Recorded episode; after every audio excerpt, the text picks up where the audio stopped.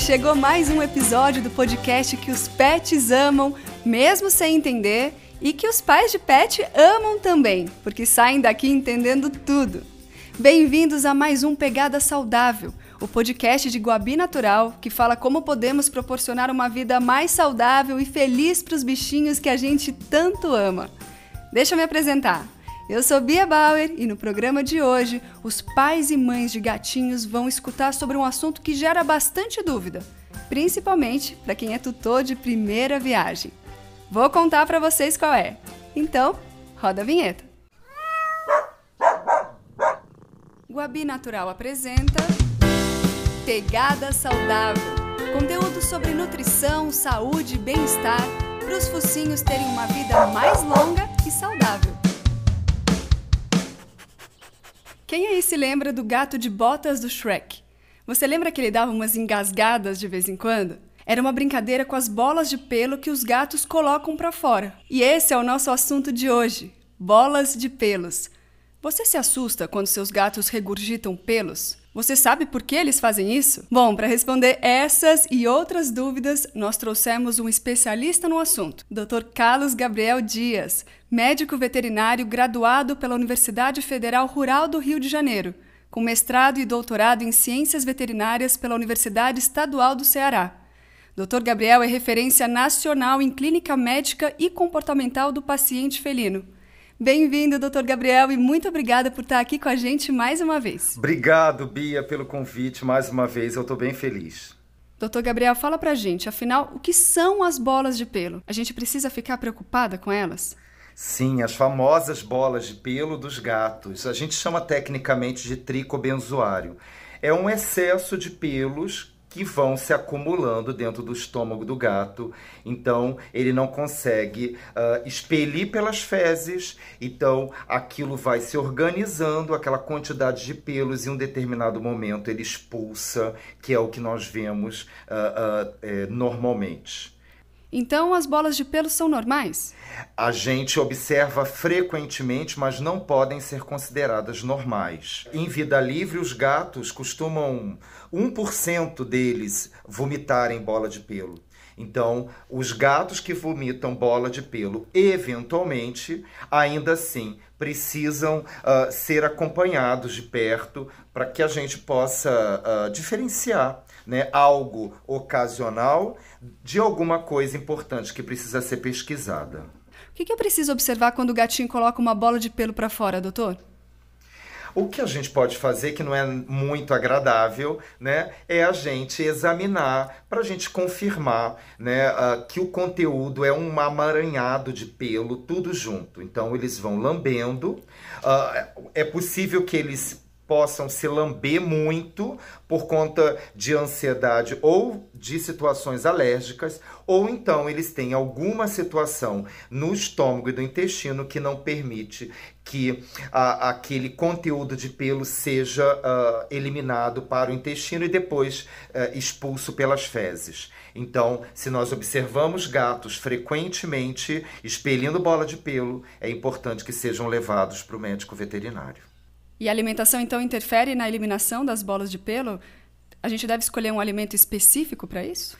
Bem, existe a possibilidade da gente usar uma ração que ela tem uma concentração maior de fibras, ela ajuda a, a manter uma microbiota é, mais saudável, então um trato gastroentérico mais saudável consegue expulsar de uma forma mais efetiva. Mas ainda assim, todos esses gatos precisam ser avaliados clinicamente, né? Para saber por que, que tem muito pelo dentro do estômago, porque ele está ingerindo ingerindo muito ou ele está ingerindo normalmente, mas não consegue expelir pelas fezes. E doutor, tem algum outro fator ambiental que aumenta ou diminui a quantidade de bolas de pelo? Sim, os gatos podem viver num ambiente que tem alguma questão importante para ser resolvida nele, fisicamente, na relação dele com as pessoas e os outros animais e também na rotina. Então, todas essas situações precisam ser investigadas se a ansiedade que ele está experimentando, ele está direcionando, ele está resolvendo aquilo através daquela lambedura repetitiva ou se no ambiente tem algum tipo de uh, fator que desencadeia um processo alérgico, também é alguma coisa para ser pesquisado dentro do ambiente. E no animal, se ele tem algum processo alérgico importante que vai fazer com que ele tenha mais vontade de se lamber, se coçar, se mordiscar, e aí vai aumentar a chance de engolir mais pelos.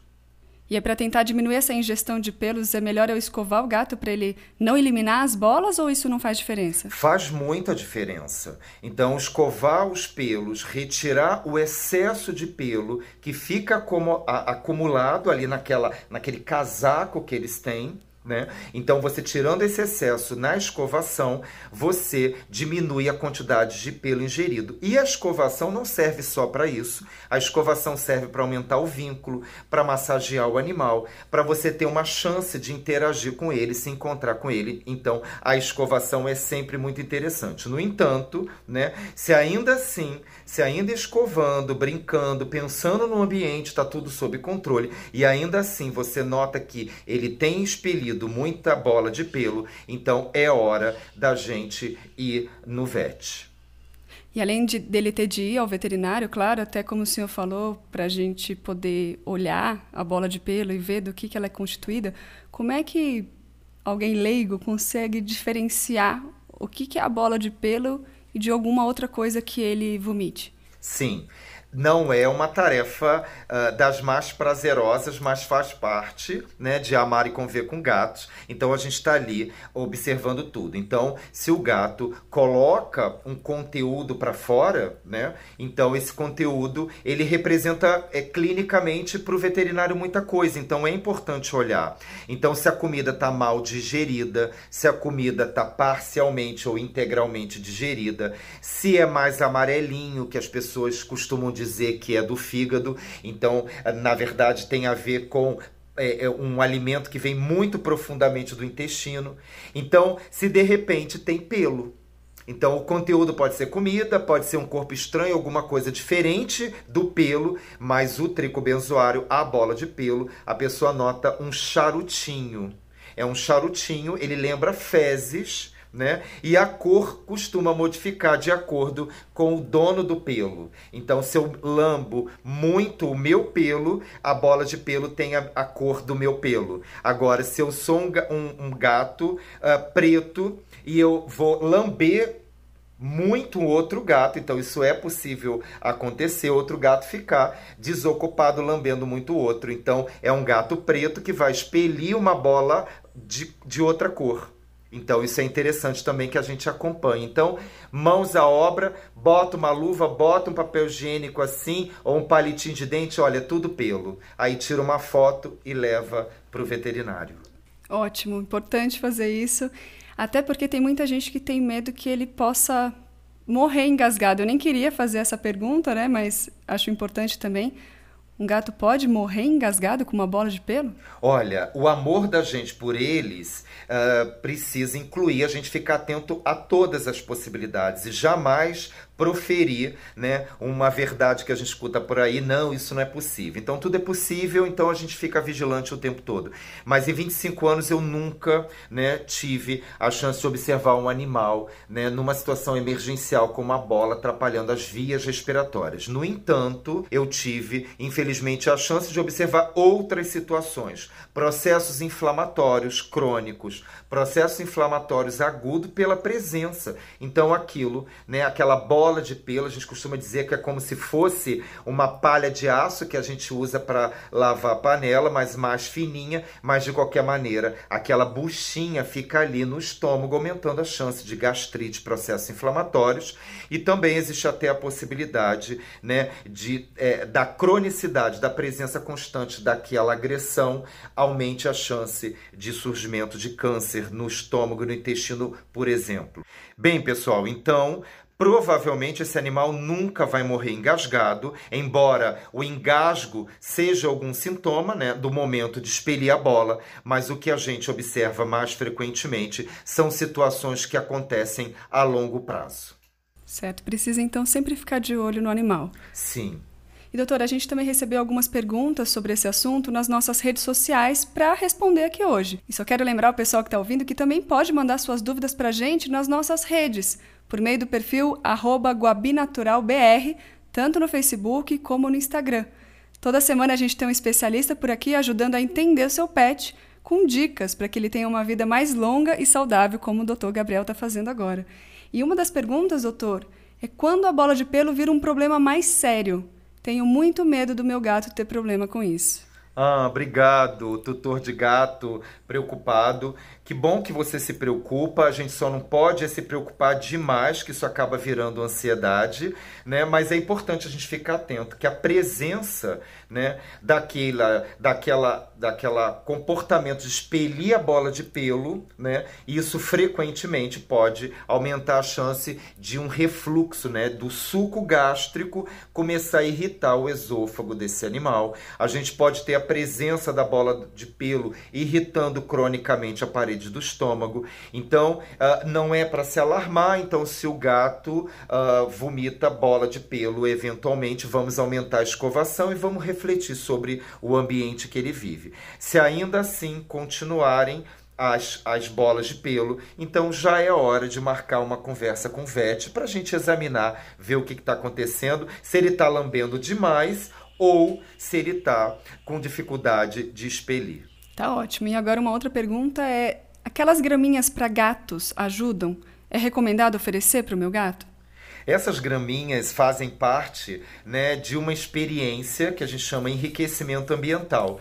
Então a gente acrescenta uh, possibilidades de pequenas mudanças ocasionais do ambiente. Então essas mudanças, surgir coisas eventualmente diferentes no ambiente, aumentam a chance de um estímulo, mas um estímulo uh, uh, edificante, estimulante. Então as graminhas, não existe um trabalho que diga que os gatos precisam comer graminhas, né? Que a ausência não é um problema, principalmente porque esses animais recebem uma, concentra uma concentração de nutrientes né, que favorecem exatamente tudo isso que a gente está conversando. Mas a experiência de ter plantinhas crescendo e eles interagindo, claro, plantinhas que sejam pensadas exclusivamente para eles, né, como semente uh, de milho, de pipoca, né, como semente de alpiche. Então você tem experiências né, de brincadeira, de cheiros e também a chance da, de um aumento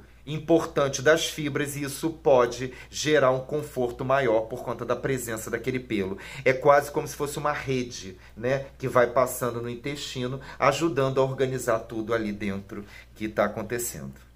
Doutor Gabriel, então para a gente fazer um resumão para quem está ouvindo, o senhor consegue elencar os itens que são necessários para tomar cuidado com a bola de pelo?